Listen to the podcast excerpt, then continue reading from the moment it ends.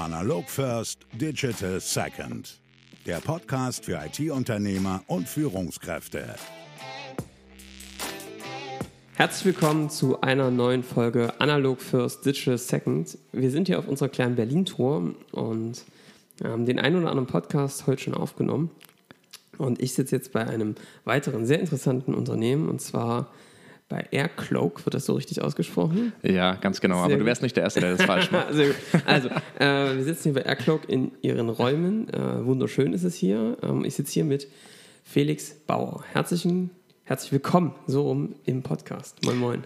Ja, danke für die Einladung. Ja, sehr schön. Äh, es ist äh, so, dass wir uns gemeinsam auf einer Konferenz kennengelernt haben. Und da habt ihr über ein sehr, sehr spannendes Thema gesprochen. Darüber werden wir gleich mal reden. Ihr beschäftigt euch sehr viel mit Datensicherheit mhm. und wie man das mit großen Mengen von Daten schaffen kann. Und das ist ein Thema, worüber wir heute mal sprechen sollten. Und wir sollten auch darüber sprechen, wie ähm, ihr das als Startup macht, äh, an Kunden ranzukommen, ja. wie ihr eure Innovationen ähm, etabliert habt, wie ihr angefangen habt und wie ihr es jetzt auch gerade alles vorantreibt. Felix, bevor wir da eintauchen, würde ich dich bitten, sag doch mal ganz kurz ein paar Worte dazu. Wer bist du und was hast du bisher so getan? Haha, okay. Genau, also äh, ja, Felix Bauer ist mein Name. Ähm, ich bin gelernter Physiker. Mhm. Ähm, ich habe in England studiert, ähm, an einer recht schönen Uni und ähm, habe dann während meines Studiums auch schon ein bisschen Management-Sporen verdient und zwar im Familienbetrieb bei uns. Meine Mutter hat im Pflegedienst in München, mhm. ähm, da habe ich so ein bisschen mitgearbeitet und während der Uni dann auch entsprechend schon mit der, mit der Business School dort zusammengearbeitet, verschiedene Sachen getan. Tatsächlich so ein bisschen an dem Vorgänger von Cambridge Analytica ähm, mitgeforscht. Das war du warst das also. ist dann im, im, im Nachhinein, wenn man dann so am Datenschutz arbeitet, recht interessant. Ähm, genau, also das war so ein bisschen mein, mein, äh, mein, mein Werdegang äh, bis zum Ende der Uni hin. Und dann habe ich in der Uni eigentlich am ersten Tag dort noch äh, Sebastian kennengelernt. Den hast du auch gerade getroffen. Ja. Ähm, und Sebastian und ich haben uns halt sofort blendend verstanden. Wir sind super gute Freunde geworden.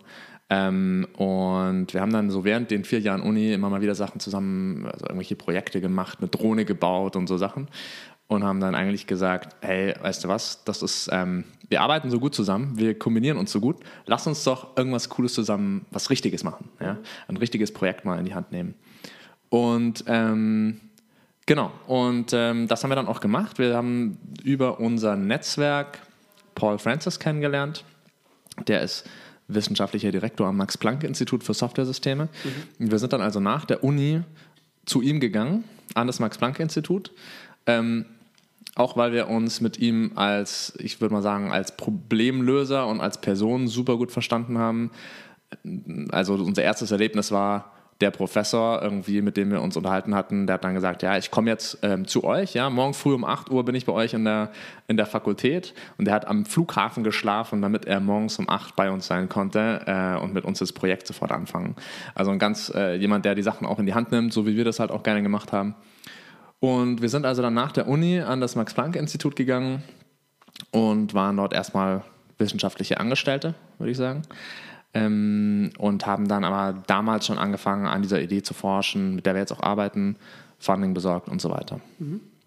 Und dann seid ihr sozusagen auch relativ zügig losgestartet und habt angefangen, Prototypen zu bauen? Oder wie ist das Ganze dann vonstatten gegangen? Ja, also ähm, es gab, glaube ich, in den ersten zwei Jahren so gefühlte zehn Pivots. Okay. Wir haben uns ganz am Anfang ähm, tatsächlich mit, äh, also das Thema war ganz am Anfang noch ein bisschen anders und wir haben jetzt hier, glaube ich, noch gar nicht wirklich beschrieben, was wir machen. Aber das, das machen wir jetzt gleich. Das ist wahrscheinlich so, so geplant. Ja. Ähm, genau, also wir haben ganz am Anfang, hatte Paul bereits an diesem an diesem groben Thema gearbeitet, wie kann man die Daten, im, also insbesondere im Internet, persönliche Daten, sinnvoll nutzbar machen, ohne dabei die Privatsphäre anzugreifen. Und seine konkrete Aufgabenstellung damals ging mehr in Richtung Online-Werbung. Also kann ich zielgerichtete Werbung schalten, die wirklich ganz, ganz gut das, das den, den User-Intent erfasst und so weiter und ein super ähm, äh, Ergebnis bringt, ohne dass ich dabei irgendwie an Google meine ganzen persönlichen Daten checken muss. Mhm. Ja. Wäre heute immer noch ein Riesenthema. Und ähm, so haben wir eigentlich angefangen, über das Ganze nachzudenken Und ähm, dann sind so verschiedene Sachen, äh, verschiedene Sachen dazwischen gekommen. Erstmal haben wir gemerkt, der Advertising Space ist wahnsinnig kompetitiv. Ja. Und damals, das muss man jetzt dazu sagen, das war in 2012, da war das Datenschutzthema auch irgendwie noch äh, einfach nicht so groß. Ich glaube, es wären ziemlich wenige Leute wären interessiert gewesen an ähm, datenschutzkonformer Werbung online. Ja. Da ähm, war noch mehr so die Goldgräberstimmung sozusagen. Voll, und äh, voll, alle ja. haben geguckt, welche Chancen es gibt und noch wenig auf die Sicherheit geachtet dabei. Ganz genau, ja. ja. Und die, die Unternehmen, die damals entstanden sind, waren ja so eher die, die ganz viele Daten sammeln und die möglichst irgendwie gewinnbringend verkaufen und dann an die, an die ähm, Ad-Exchanges bringen und so weiter. Und ähm, äh, wir hatten damals dann schon Prototypen, das hat auch alles geklappt. Wir haben damals auch schon mit, äh, mit so einer Telefonica ähm, zum Forschungseinrichtung von Telefonica sogar ein bisschen zusammengearbeitet dahingehend. Ähm, und eine ganz wichtige Erkenntnis war eben das Thema Markt. Und die andere wichtige Erkenntnis war dann aber auch, wir müssen, um dem Kunden diese gute Werbung zu liefern, müssen wir den Kunden erstmal gut verstehen. Ja. Also diese Analyse ist erstmal das, das Grundlegende eigentlich, bevor du dann die Werbung drauflegen kannst. Und dieses Thema der Analyse ist dann für uns so interessant geworden, dass wir gesagt haben, hey, das ist doch eigentlich, lass uns doch mal damit anfangen. Lass uns sozusagen den ganzen hinteren Teil erstmal zur Seite stellen und sagen, wie kann ich sensible Daten auswerten, ohne dass ich dafür die, die Privatsphäre immer ankratzen muss.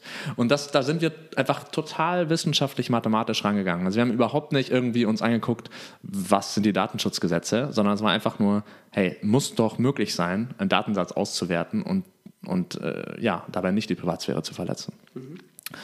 Ähm, und ähm, das heißt, da hatten wir dann ähm, an diesem Thema gearbeitet in, das war dann so wahrscheinlich Ende 2012, also bis dahin waren wir diesen ganzen ersten Gedankengang einmal durchgegangen, diese eine Loop und haben dann ein Produkt gebaut, das ähm, einen starken Kryptoanteil mit dabei hatte, äh, auch einen Hardwareanteil. Wir haben einen Kryptochip genutzt, um eine Datenbank zu verschlüsseln. Das war alles mega fancy und technisch total cool und haben dann ähm, die Aufmerksamkeit von Cisco auf uns gezogen damals und wurden also Cisco Entrepreneurs in Residence.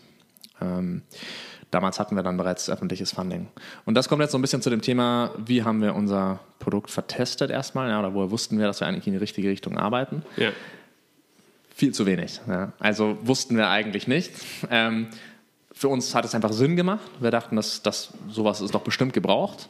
Ähm, und dass, diese grundlegende, dass dieses grundlegende Problem existiert, ich glaube, das hat auch nie jemand angezweifelt. Aber die Frage ist ja immer, bringst du es zu dem Punkt, wo dir jemand Geld dafür auf den Tisch legt? Ja, kann noch so cool sein, aber am Ende muss halt jemand sagen, gut, das ist cool genug, dass ich das kaufe und das war teuer. Ähm, und ähm, eigentlich während unserer Zeit mit Cisco war so das erste Mal, dass wir dann das Ganze tatsächlich an verschiedenen Arbeitsgruppen dort, an verschiedenen potenziellen Kunden auch von Cisco ähm, wirklich mal vertestet haben und einfach gesagt haben, hey, äh, wie müsste das aussehen, dass, dass ihr das braucht? Was, äh, was sind eure Probleme, die ihr damit lösen würdet? Ja? Ähm, um genau von diesem Thema wegzukommen, äh, wir haben irgendwie eine Lösung, die sucht nach einem Problem. Ja. Ja. Ähm, und es kam, wie irgendwie zu erwarten war, das war dann 2015, 16 war Cisco Entrepreneurs in Residence und es kam, wie zu erwarten war. Wir haben nämlich am Ende dieses ganzen Programms gesagt, hm, eigentlich braucht es so, eigentlich braucht es gar niemand. okay. ähm, weil, wie habt ihr das rausbekommen? Also, da würde ich gerne mal eintauchen. Wir reden gleich darüber, ja. was ihr heute macht, weil ich finde diese Story ganz interessant, weil es, glaube ich, vielen so geht und sie sich zum Teil nicht eingestellen. Ja. Ähm, und wir beobachten das jeden Tag, dass Unternehmen viel, viel, viel zu spät rausgehen. Ja und sozusagen das Reverse machen, erstmal mit den Kunden zu sprechen und ja. dann das Produkt zu entwickeln, weil ja. du natürlich den ganzen Stress sozusagen sparst. Wie, wie, wie hat, woran habt ihr es gemerkt, dass es nicht funktioniert hat? Genau, ähm, es, also das Problem ist ein bisschen, gerade wenn du kein gutes Netzwerk hast, ja, wir waren Akademia, ähm, wir hatten auch keinen, der irgendwie jetzt aus den entsprechenden Bereichen kam, was auch ein Riesenfehler ist, das würde ich so nie wieder machen. Ja. Ähm, aber es ist halt ganz einfach, Gespräche mit Leuten zu führen und die sagen, ja klar, voll cool, sowas brauchen wir. Ja. Ähm, und dann denkst du, super, wir sind auf dem richtigen Weg, machen wir, ja, machen wir weiter. Nur ähm, der Lackmustest ist ja dann, wenn die sagen, okay, wie ist das, was, ist, was ist das Problem tatsächlich? Wie lösen wir das jetzt? Ja? Ähm, wann fangen wir an mit der Installation? Wie viel zahlt ihr dafür? Also erst, wenn es wirklich konkret wird, das waren eigentlich so die Momente, bei denen wir so zum ersten Mal wirklich kapiert haben, aha, ähm, grundsätzlich sehen die das Problem zwar, aber vielleicht lösen wir ihnen das gar nicht richtig. Oder die brauchen, also konkret, was damals passiert ist, die brauchten nur einen ganz kleinen Teil unseres Produktes. Das war dann so, dass die Kunden gesagt haben, okay, das mit dieser Kryptodatenbank und so, das ist ja alles schön und gut, aber eigentlich wollen wir nur die Anonymisierung. Das heißt, wir kopieren alle Daten da rein und dann nutzen wir nur diesen Anonymisierungslayer hinten. Und ähm, damit war dann für uns die, äh, ja, im Grunde das Ergebnis aus dieser, aus dieser ganzen, aus dieser vier Jahre Reise, ja, okay, irgendwie die Hälfte des Systems, das wir gebaut haben, brauchen die Kunden am Ende gar nicht. Das ist mega cool, aber was sie eigentlich wollen, ist nur diese Anonymisierung. Und deswegen haben wir dann damit weitergearbeitet letztlich. Ja. Und das ist ja was, wo, äh, wo viele dann sozusagen die Flint ins Korn werfen. Also das mhm. ist ja der, der Punkt, den du sozusagen äh, ganz spät hast. Also ihr habt den relativ spät, nach vier Jahren habt ihr erlebt, ja. okay, in dem echten Kaufprozess und in der wirklichen Entscheidung, in dem löse ich das vollständige Problem meines Kunden, ja. haben wir noch nicht ganz das getroffen, was wir eigentlich machen müssen, damit einer Kunde sagt, ich muss das kaufen, es ist für mich zwingend sozusagen. Ja. Ja. Das ist, glaube ich, gerade kritisch bei Konzernen und großen Mittelständern, weil du wirklich extrem überzeugende Argumente brauchst, damit du da durch die Tür durchkommst. Ja, ja. Also durch die letzte Tür durchkommst. Ähm, genau, und, und vielleicht auch, äh, und das ist auch immer noch was, womit wir ähm, weiß ich nicht, zu kämpfen, aber das ist, eine, das ist eine, auf jeden Fall eine, eine, Komplikation. Wenn du an ganz große Kunden verkaufst, das hast du einfach, du hast wahnsinnig lange Prozesse, du ja. hast so viele Leute involviert da drin. Ähm, und, und, und bis das alles mal steht, also wir haben jetzt immer noch Sales Cycles, ähm, gerade bei unserem aktuellen ähm, großen Kunden, an dem wir jetzt gerade verkaufen. Der Sales Cycles waren jetzt so 13 Monate. Damit bin ich schon relativ zufrieden. Ja? Das, das, ist, das ist gar nicht so schlecht dafür, ja. was wir da verkaufen. Ähm, aber nichtsdestotrotz, stell dir vor, du arbeitest neun Monate lang mit so einem Kunden, die sagen immer cool, cool, cool, ja, aber letztlich stellt sich heraus, mh, hm, doch nicht, Budget gestrichen ja. oder der Typ, der Verantwortliche wechselt oder sonst was. Deine ganze, deine ganze Planung und alles, was du, deine ganzen Hypothesen, die du bis dahin aufgestellt hast, sind dann unter Umständen hinfällig. Ja. Ähm, deine Pipeline ist mega volatil, weil du irgendwie mit drei riesen Kunden sprichst.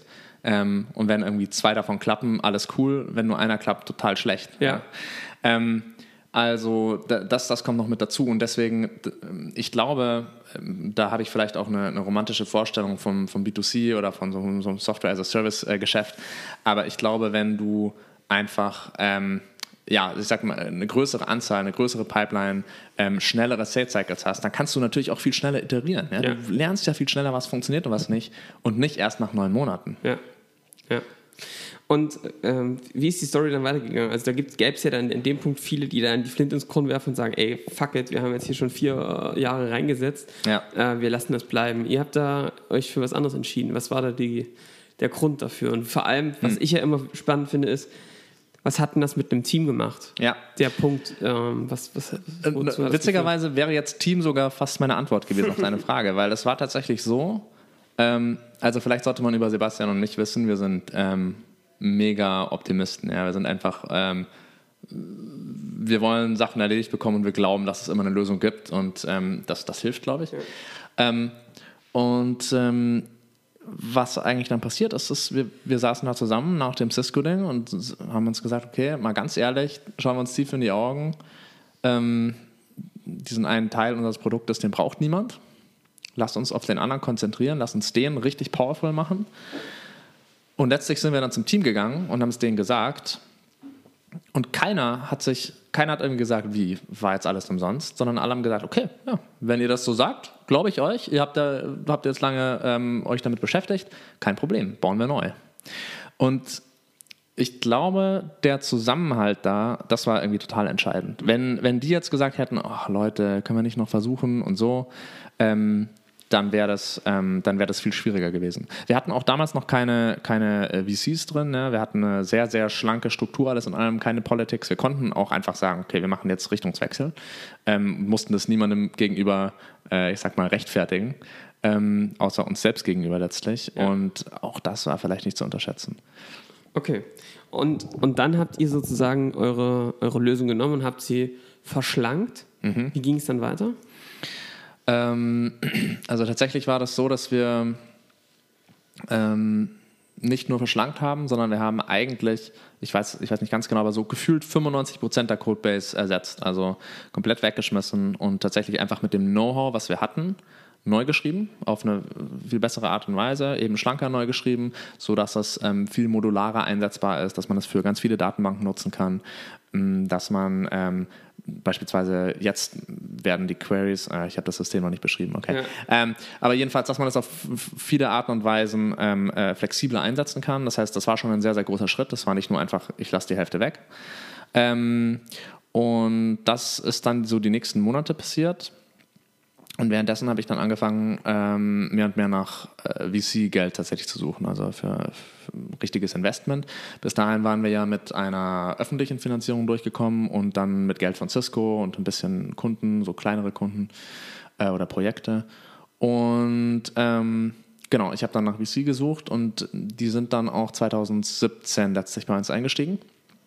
Und da war das dann natürlich schon super gewesen, dass wir diesen Schritt auch schon äh, überwunden hatten. Ja? ja? Und das hast du so richtig gesehen, wenn du im Gespräch bist mit den Investoren und du sagst denen, ja, dann hatten wir das System so und so und dann haben wir ganz viele Kundengespräche geführt und letztlich hat sich herausgestellt, das und das hat nicht funktioniert. Ja? Und deswegen haben wir es jetzt neu gemacht. Dann kommt immer dieses Nicken, so, okay, ja, das, dieses Phase gedankliche, was ja. du auch gerade gesagt genau. hast, ne? Okay, haben sie kapiert. Ähm, und dieses Kundenfeedback ist einfach wichtig und genau.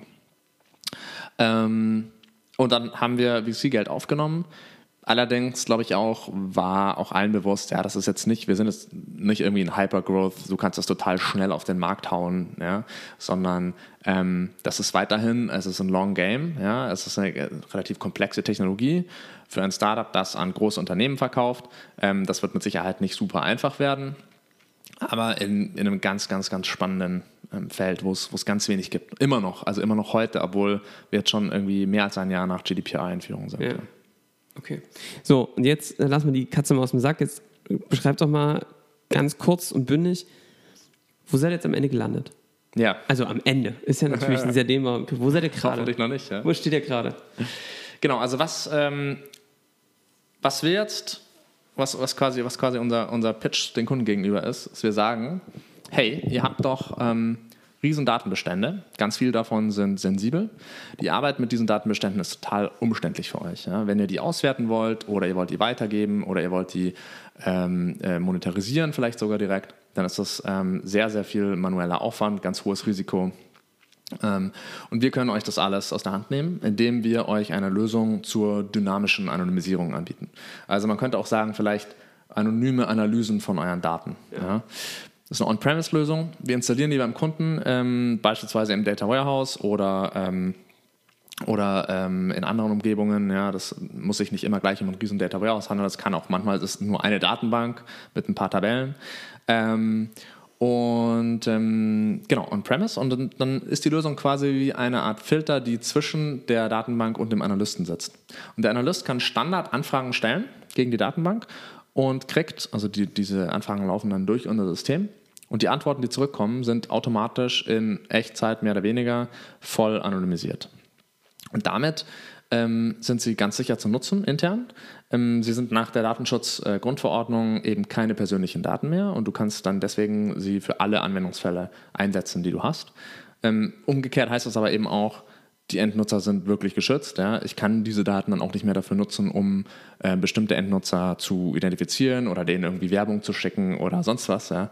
Ähm, die, dieser Schutz ist tatsächlich vorhanden. Es ist also keine Alibi-Lösung, sondern wir versuchen äh, wirklich die beste Anonymisierung auf dem Markt anzubieten. Okay.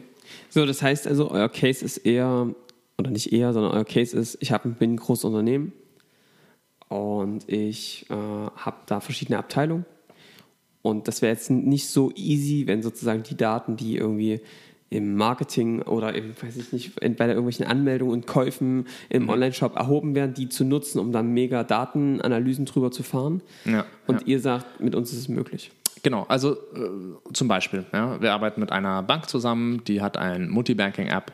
Da kannst du als Kunde sehr, sehr viele Bankkonten anbinden und die Bank ähm, die verspricht dir aber andererseits, hey, wir sehen deine Rohdaten nicht. Ja? Niemand von uns in der Bank kann irgendwie deine ganzen, weil es ist ja ein wahnsinniger Reichtum. Stell dir vor, was für, was für unfassbar viel Informationen in den Bankdaten stecken. Ja. Da kannst du ja nicht nur irgendwie rauslesen, du warst heute mal Kaffee kaufen, sondern da kannst du rauslesen, wie viele Kinder du hast, basierend darauf, wie viel Kindergeld du bekommst und wann das anfängt und wann es aufhört, wie alt die sind, Ja. wann die Geburtstag haben, wie viele Kilometer du mit deinem Auto im Monat fährst, weil du irgendwie die Tankrechnungen da hast. Ähm, äh, also da, da gibt es wahnsinnige, ähm, äh, wahnsinnig viele interessante Informationen da drin.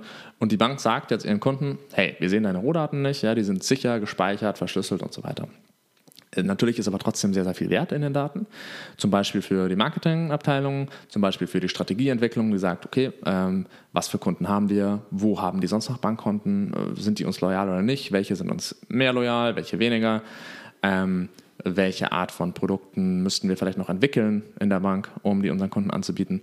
Und diese ganzen Art von Auswertungen, ähm, die können die äh, ja, sehr einfach über unser System fahren und dabei eben trotzdem ganz sicher sein, dass die Kunden, dass die, dieses Versprechen den Kunden gegenüber aufrechterhalten wird. Ähm, hat natürlich auch wirklich ähm, in, der, in dem ganzen Prozess riesen Vorteile, weil ähm, wenn du solche Art von Auswertungen sonst fahren möchtest, musst du auch anonymisieren. Nur das wird dann üblicherweise manuell gemacht. Das sind sehr, sehr lange Prozesse, ungefähr vier Wochen pro Datensatz, ähm, die dann also intern muss man zum Datenschutzbeauftragten gehen und verschiedene ähm, äh, Privacy Impact Assessments machen und so weiter. Und das können wir alles ersetzen, weil das System einfach automatisch funktioniert. Ja. Oder im Medizinwesen hast du ähm, medizinische Datensätze, die dann, das ist tatsächlich wirklich so, dass die also von ganz vielen Leuten überhaupt nicht gesehen werden dürfen, natürlich, die sind noch besonders geschützt. kannst du dann auch wieder an verschiedene Unternehmensteile freigeben, an ähm, sogar an Partner, ja, an Partnerunternehmen und auch so Themen, an denen wir arbeiten. Okay. Und das ist natürlich ein, ich glaube, da gibt es ganz viele Startups, die ähm, den Wunsch haben, mit diesen Konzernen zusammenzuarbeiten und haben da äh, auch ihre Use Cases und arbeiten in diesen Themen. Was ich weiß, ist, was echt eine Herausforderung ist, ist dann sozusagen zwei Sachen. A, wie du es vorhin gesagt hast, wenn ich noch kein Netzwerk habe, an die entsprechenden Entscheider ranzukommen. Ich meine, ich glaube, die meisten haben schon verstanden, dass es einfach wichtig ist, frühzeitig mit dem Kunden zu reden. Und ich unterstelle auch keinem, dass er das aus Nicht-Wollens, sondern eher aus Nicht-Könnens macht, weil es einfach das Netzwerk nicht existiert. Also das ist dann Ja. meine Ja. erste Frage, wie, wie, was ist so rückblickend dein, dein Tipp, was würdest du machen? Und B, zweite Frage ist, wie, wie, wie gehst du dann mit diesen Sales Cycles um? Also es ist natürlich wirklich extrem, kann ja extrem aufwendig werden, dass du da auf einmal, letztens mit jemandem gesprochen, dass du irgendwie dann acht, neun Gates hast, wo du einfach erstmal durch musst und bei jedem kann der Daumen nochmal nach unten gehen Ja. und dann hat, war alles für die Cuts. Also Ja. wie, wie machst du, wie handelst du die zwei Sachen? Ja, ja. Also äh, ich würde jetzt auch nicht behaupten, dass wir da schon die, äh, die perfekte Lösung gefunden haben, leider. Ähm, wir haben diese Herausforderung immer noch, klar. Ähm, ich glaube, ein ganz wichtiger Punkt war für uns, dass wir ähm, letztes Jahr jemanden mit reingeholt haben, der ähm, relativ gutes Netzwerk mitbringt, der viel Erfahrung in unseren Bereichen mitbringt. Ähm, der war vorher Geschäftsführer bei einer, bei einer Beratung, so einer, ähm, so einer IT-Beratung. Und ähm, der spricht von daher die Kundensprache. Ja, das hilft extrem. Bringt auch witzigerweise noch eine gewisse Seniority rein. Das ist auch nicht zu unterschätzen. Also gerade bei so ja, mittelständischen deutschen Unternehmen ähm, ist es schon gar nicht so schlecht, wenn man einer mitkommt, der irgendwie über 35 ist. Ja.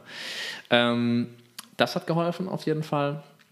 Wir haben ganz viel in Richtung äh, Thought Leadership gearbeitet, also ähm, auf verschiedenen Konferenzen ähm, Speaking Engagements gehabt, ja, in Panels gegangen, diese Art von ähm, äh, diese, diese Art von Öffentlichkeitsarbeit, die irgendwie klar macht, hey, äh, die Jungs wissen, worüber sie reden und dann kommt man auch in Gespräch mit interessanten äh, Entscheidern dort.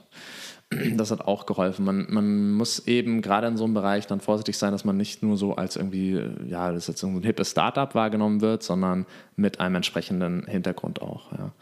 Ähm, genau, ansonsten natürlich immer versuchen, das Netzwerk aufzumachen über andere Kontakte, die man hat.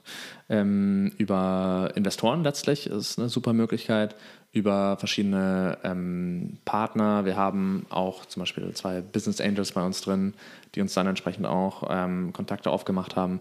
Diese Art von, von Vorgehen ist, glaube ich, ganz, ganz wichtig. Und eben möglichst, wenn man mit den Kunden dann spricht, weil wir wussten auch von Anfang an, man muss mit Kunden sprechen. Das ist nur so schwierig. Ja? Ja. Es, ist, es ist so, ähm, äh, es ist einfach, ein oberflächliches Gespräch zu führen, aber ganz, ganz schwierig, qualifiziert äh, in, in Kontakt zu kommen. Und deswegen, je schneller man die Konversation wirklich in Richtung konkretes Projekt lenken kann, desto schneller kriegt man eben wirklich belastbares Feedback. Ähm, genau, was was noch? Ja, und Sales Cycles, das ist immer noch, äh, das ist immer noch ein Thema, wie gesagt. Ähm, das sind aber auch alles Sachen, die sich mit der Zeit, erstens mal weiß man das besser einzuschätzen. Also man, man kann viel besser sagen, ähm, hey, das ist jetzt wirklich ein Prozess, der muss durchgangen werden beim Kunden oder der hält uns nur hin. Ja? Ähm, die haben vielleicht gar kein Interesse oder die haben nur so eine ganz vage Idee, was sie mit so einem System machen würden, aber eigentlich keinen wirklichen, keinen wirklichen äh, Anwendungszweck. Ähm, und diese, diese Volatilität in der, in der Pipeline, das ist, denke ich, auch mal was, ähm, darüber muss man sich einfach mit der Zeit bewusst werden und eben ähm, auch, auch die Gesellschafter, ja, auch, auch, die, auch die Investoren ja, wissen ja, okay, da steht jetzt irgendwie drin, du kriegst 200.000 im August, kann aber auch genauso gut November sein. Ja.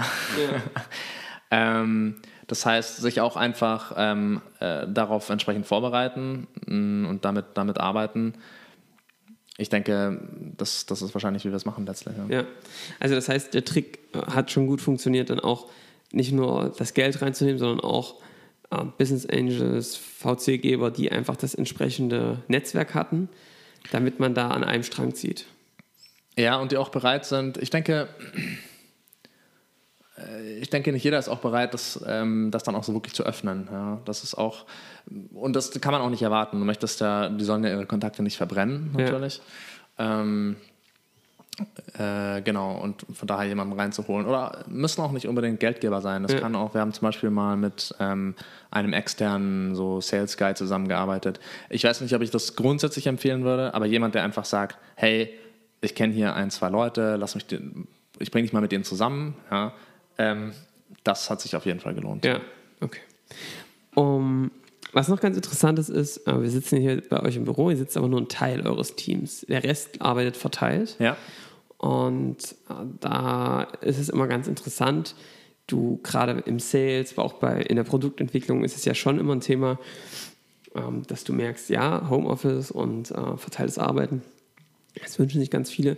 Es war auch super, kann auch super anstrengend sein, weil du manche Dynamiken einfach nicht hast, die Ja. du äh, Ja. sonst hast, wenn du zusammen in einem Raum sitzt. Ja. Wie, wie habt ihr das für euch gelöst? Wie, wo steht ihr da? Ja, genau. Also wir, ähm, wir haben damit eigentlich angefangen, äh, mehr der Not gehorchen und nicht dem eigenen Triebe. Ja. Ähm, und zwar, weil wir das, das Forschungsinstitut, auf das wir gegangen sind, das Max-Planck-Institut, das war in Kaiserslautern. Und ähm, als wir dann gedacht haben, gut, wir müssen jetzt die ersten Leute einstellen, kannst halt, das ist einfach nicht der Nabel der Welt, du kriegst da kein Top-Talent nach Kaiserslautern. Ähm, und ähm, also, ich hoffe, ich verletze jetzt hier keinen Kaiserslautern. Wir schneiden das dann raus. Ähm, nee, aber es ist tatsächlich so. Also du wirst ja super Leute haben. Ähm, und, ähm, und dann haben wir halt gedacht, gut, also dann erlauben wir denen eben von woanders aus zu arbeiten. Warum Ja. nicht? Da gab es damals schon einige einschlägige Bücher auch in die Richtung, wo die Leute so erste Experimente gemacht hatten. Das hat auch gut funktioniert äh, mit Basecamp und so weiter. Und ähm, dann haben wir dann haben wir also damit angefangen und interessanterweise meinte dann der Erste, den wir eingestellt haben, äh, meine Befürchtung ist, ich komme jetzt da remote mit rein, ihr seid aber irgendwie so ein, so ein lokales Team und ich bin dann immer der Satellit. Ja? Und ich bin irgendwie nie wirklich mit eingebunden in, in, eure, in eure Entscheidungen und in, ins Team, schlicht und ergreifend. Und ähm, das ist tatsächlich ein guter Punkt. Also, und das ist auch was, was ich von vielen gehört habe, die wirklich nur remote arbeiten, die dann eigentlich so das Gefühl haben, ja, so richtig gehören sie nicht zum Team, weil es gibt eben einen zentralen Ort und Standpunkt und dann so. Und ähm, deswegen haben wir dann damals angefangen und gesagt, ähm, gut, dann machen wir das so, wir stellen unsere ganze Arbeitsweise so um, dass jeder jederzeit remote sein kann. Ja? Also die Kommunikation passiert eben hauptsächlich über damals irgendein anderer Chat, ja, heute Slack.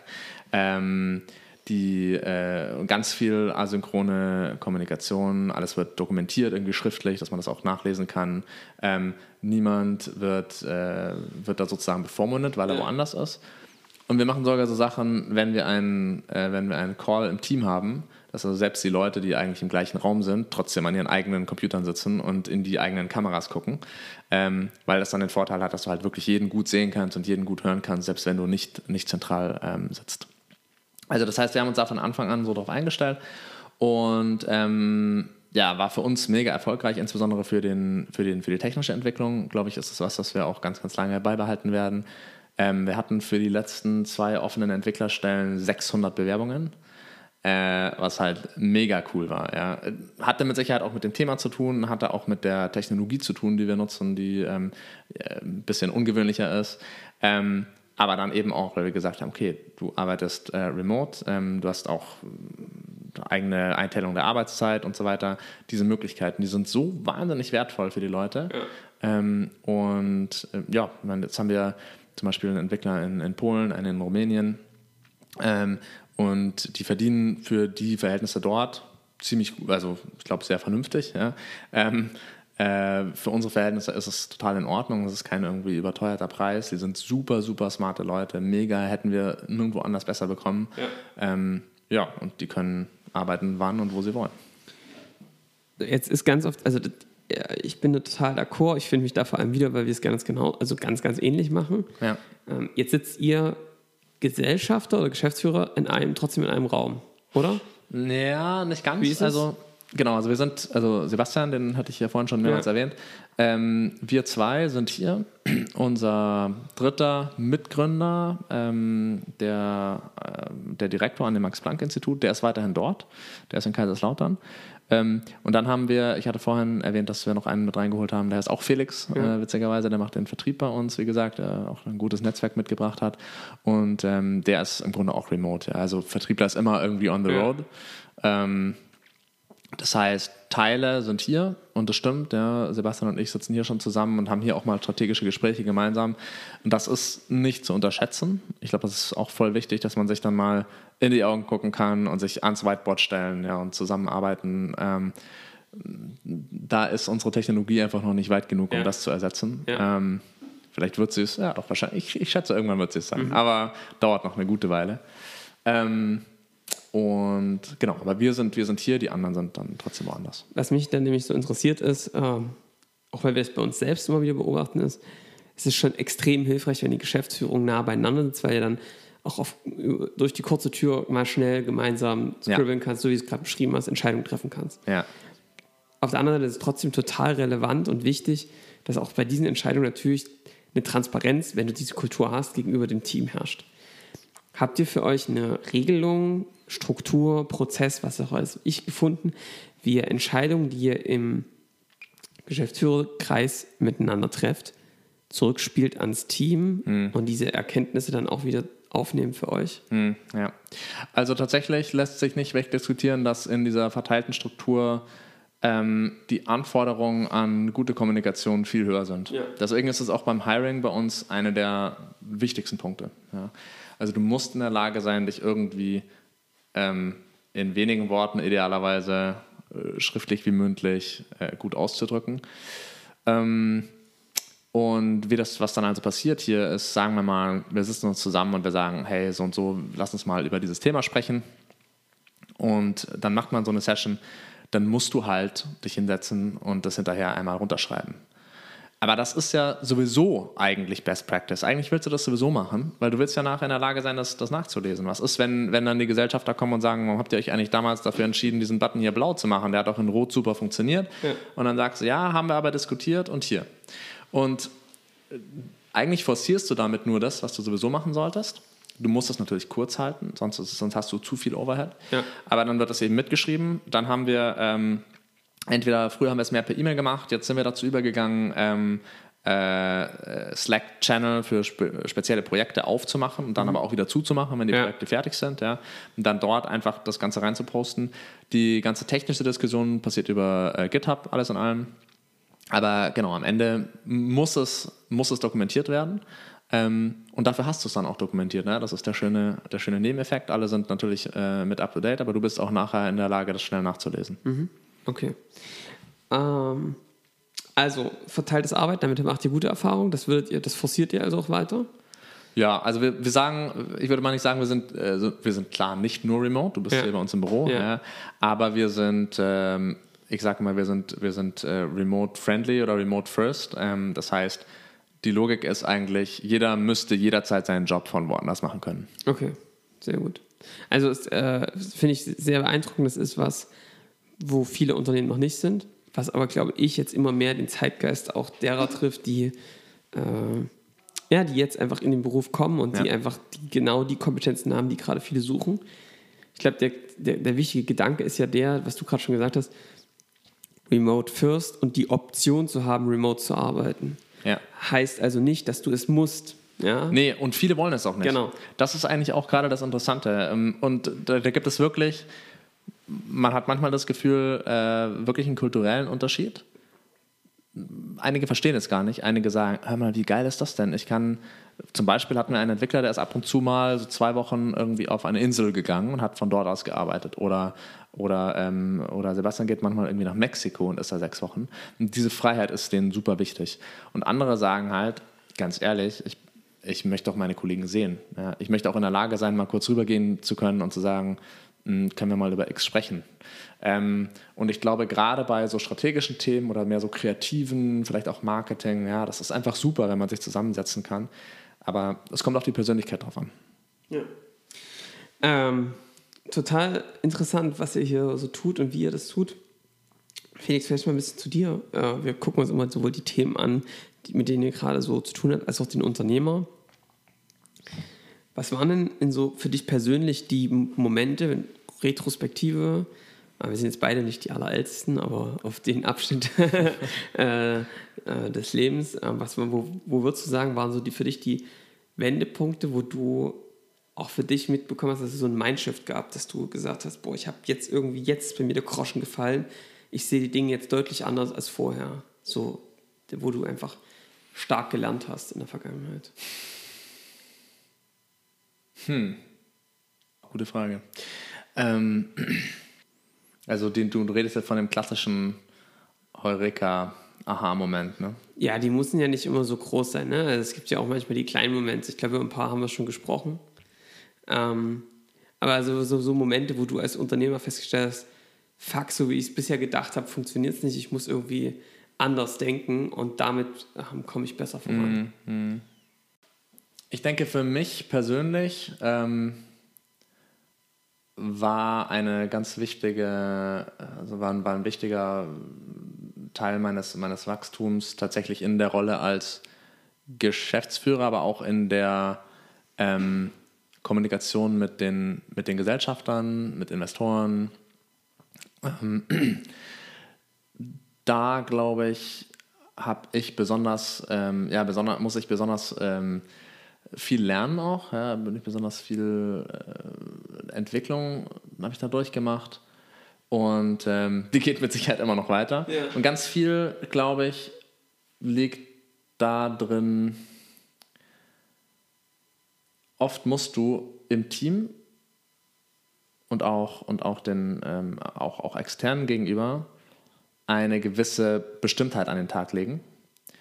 Und für mich als Person ist es so, ich bin, ich bin, ich bin Wissenschaftler und ich bin, wenn mich jemand, wenn mich jemand sagt, okay, wie sicher bist du dir mit dieser Aussage, dann würde ich immer Sagst du sagen, immer 100 Prozent. Genau, würde ich immer sagen, weiß ich nicht, äh, Safe. 72 Prozent, keine Ahnung. Ähm, und da einen guten Mittelweg hinzubekommen zwischen dieser, also ich glaube, das ist eigentlich eine große Stärke, ja, eigentlich, eigentlich in der Lage zu sein, zu sagen, hey, ähm, äh, bestimmte Dinge sind unsicher, man muss mit diesem Risiko kalkulieren, aber eben andererseits in der Lage sein, zu sagen, ähm, hey, so und so ist jetzt die Entscheidung gefällt, wir, wir gehen jetzt diesen Weg, ähm, dem Team gegenüber oder eben auch anderen gegenüber und, und dann im schlimmsten Fall später zu sagen, okay, hat nicht funktioniert, ja, jetzt machen wir was anderes, aber trotzdem erstmal bestimmte Entscheidungen durchzuziehen. Ich glaube, das ist eine, ein wichtiger Entwicklungsschritt irgendwie bei mir auch gewesen, die der mehr mit, mehr mit Leadership, ja, mehr mit Führung zu tun hat und jetzt weniger irgendwie äh, mit einer ähm, mit einer ähm, ja, ökonomischen, ähm, mit einem öno- ökonomischen Aha-Moment. Ja. Ähm, Aber vielleicht, um da nochmal ganz kurz äh, ein bisschen nachzufragen. ist ja eine ganz spannende Geschichte. Ich erlebe ganz viele Unternehmer, denen ist das nicht so bewusst. Die sagen dann sowas, wir sind, äh, wir sind Ideenriesen und Umsetzungszwerge, so nennen sie das. Mhm. Sie merken also, dass sie die Ideen, die sie haben, nicht auf die Straße bekommen. Ja. Wenn du dann mal in die gemeinsame Analyse gehst, dann wird man sich dann ganz schnell bewusst, es liegt vor allem daran, es gibt dieses schöne Sprichwort, ähm, der Mann, der zwei Hasen jagt, fängt keinen. Ja, genau. Ja. Äh, dass du also aufgrund der möglichen Opportunitäten, die es noch in anderen Dingen gibt und so weiter, Ja. einfach nicht dieses 100% Commitment hast, auch wenn du nicht weißt, ob es klappt. Ja, genau, genau. Ja, und so ein bisschen auch die Idee, weißt du, ein schlechter Plan ist vielleicht immer noch besser als kein Plan. Yes. Weil dann machen wenigstens alle das Gleiche. Ja.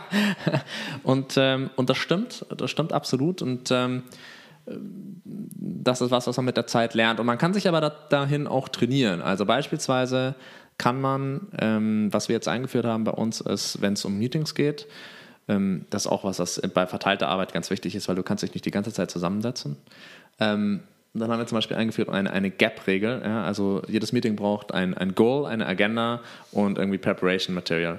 Und allein schon dadurch, dass du zum Beispiel vor einem Meeting sagst, okay, am Ende dieses Meetings wollen wir, Goal ist irgendwie, wir müssen entschieden haben, ob wir diesen Button jetzt grün oder rot machen. Ähm, Entschuldigung, ich nutze immer dieses Beispiel, Ja, gut. machen wir sonst natürlich nicht. Ja. Ähm, wir müssen jetzt entschieden haben, wie wir diese Anonymisierung angehen. Ja. Und einfach indem man solche Art von, von, von Goals setzt und die völlig klar macht und alle committen sich dazu, dann macht man auch die, dann, dann fällt man die Entscheidung. Ja. Und dann ist auch okay. Ja, wenn die Entscheidung einmal gefällt ist, das ist ja im Grunde immer super. Ähm, und wie gesagt, dann kann man eher hinterher dann nochmal, im schlimmsten Fall kann man sagen, gut, hat nicht funktioniert. Ja. Okay, äh, also das sind äh, zwei Lerneffekte, die du für dich jetzt mitgenommen hast. so Ja, dieses, diese, diese, dieses Meeting-Vorbereitung ist übrigens grundsätzlich, äh, glaube ich, was, was ähm, also ebenfalls ein ganz banaler Lerneffekt, der aber die Zusammenarbeit ähm, extrem viel besser gemacht hat, weil einfach jeder weiß, man kommt voran, wenn man sich zusammensetzt. An dem Punkt, wo man, wo man tatsächlich ein Meeting hat, da hat jeder bereits die Themen durchgedacht. Es ist nicht irgendwie wildes Brainstorming, sondern äh, es geht tatsächlich darum, Entscheidungen zu fällen. Das hat extrem geholfen. Dadurch ist die, ich würde mal sagen, auch die, die Herangehensweise an die Meetings viel besser geworden. Also Gap. Ja. Äh, Goal, Agenda, Preparation. Preparation Material, genau. Ja. Also derjenige, der das, der das Meeting einberuft, der muss dann eben auch entsprechend ähm, normalerweise ja, irgendwelche Materialien äh, gibt es vielleicht schon. Zum Beispiel, habt den Artikel hier gesehen, hier lest ihr euch mal durch, hier ist meine Zusammenfassung, ähm, keine Ahnung, Ja. sowas in die Richtung. Ja, okay. Ähm, Felix, wir kommen langsam so ein bisschen zum Ende und ich habe, äh, wir stellen immer eine zentrale Frage bei unserem Podcast und zwar glauben wir daran, dass gerade als Unternehmer du dich sehr mit deiner persönlichen Entwicklung beschäftigen musst. Warum? Du bist eigentlich, dein Unternehmen ist eigentlich nur so gut, wie du im Kopf bist, weil du ja im Zweifel schon ein paar Monate, Jahre vor, im Voraus bist. Ja? Ja. Ähm, und wir glauben ganz fest daran, dass du so die, du bist ja irgendwie die Summe des Inputs, den du gesammelt hast und der Erfahrung. Und deswegen fragen wir immer jeden Teilnehmer bei uns, was sind so rückblickend so die Bücher, Quellen für Inspiration, wo du sagst, boah, die haben mir extrem weitergeholfen. Ähm, das waren Dinge, wo ich sozusagen viel rausgezogen habe für mich und was ich anderen ans Herz legen kann. So ein kleiner Tipp unter Freunden. Wir sind ja hier unter uns. Ich fange mal mit was ganz, ähm, äh, mit was ganz Unkonventionellem an. Und zwar äh, Lying heißt das, von Sam Harris. Und er stellt, das ist eigentlich kein, das ist eher ein langer Essay. Und er stellt dort die Hypothese auf, dass er sagt, es bringt niemandem jemals irgendwas, wenn du die Unwahrheit sagst. Ähm, es bringt alle nur irgendwie, also es bringt dich selber in Schwierigkeiten mit der Zeit. Du stiehlst auch damit anderen sozusagen Informationen. Und letztlich ist es immer für alle besser, ähm, die Wahrheit zu sagen und, und damit zu arbeiten. Und das ist was, das ich ähm, seit Anfang dieses Jahres sehr stark durchziehe. Und es ist ein unglaublicher äh, Befreiungseffekt. Ähm, ist tatsächlich im Geschäftsleben fast schwieriger als im Privatleben. Ja? Also im Gespräch mit Kunden oder mit, oder mit, äh, mit den Medien. Äh, manchmal gibt es einfach unangenehme Fakten, Ja. die man eigentlich äh, eher hinter den Berg halten möchte. Aber ich glaube ganz fest daran, dass es letztlich nur positive Konsequenzen hat, wenn du dich nicht mehr damit irgendwie beschäftigen musst, wie du irgendwelche Sachen erklärst, sondern einfach sagst, das ist die Wahrheit, ja, wir sind alle menschlich, Ja. ähm, so ist es passiert oder so wird es passieren.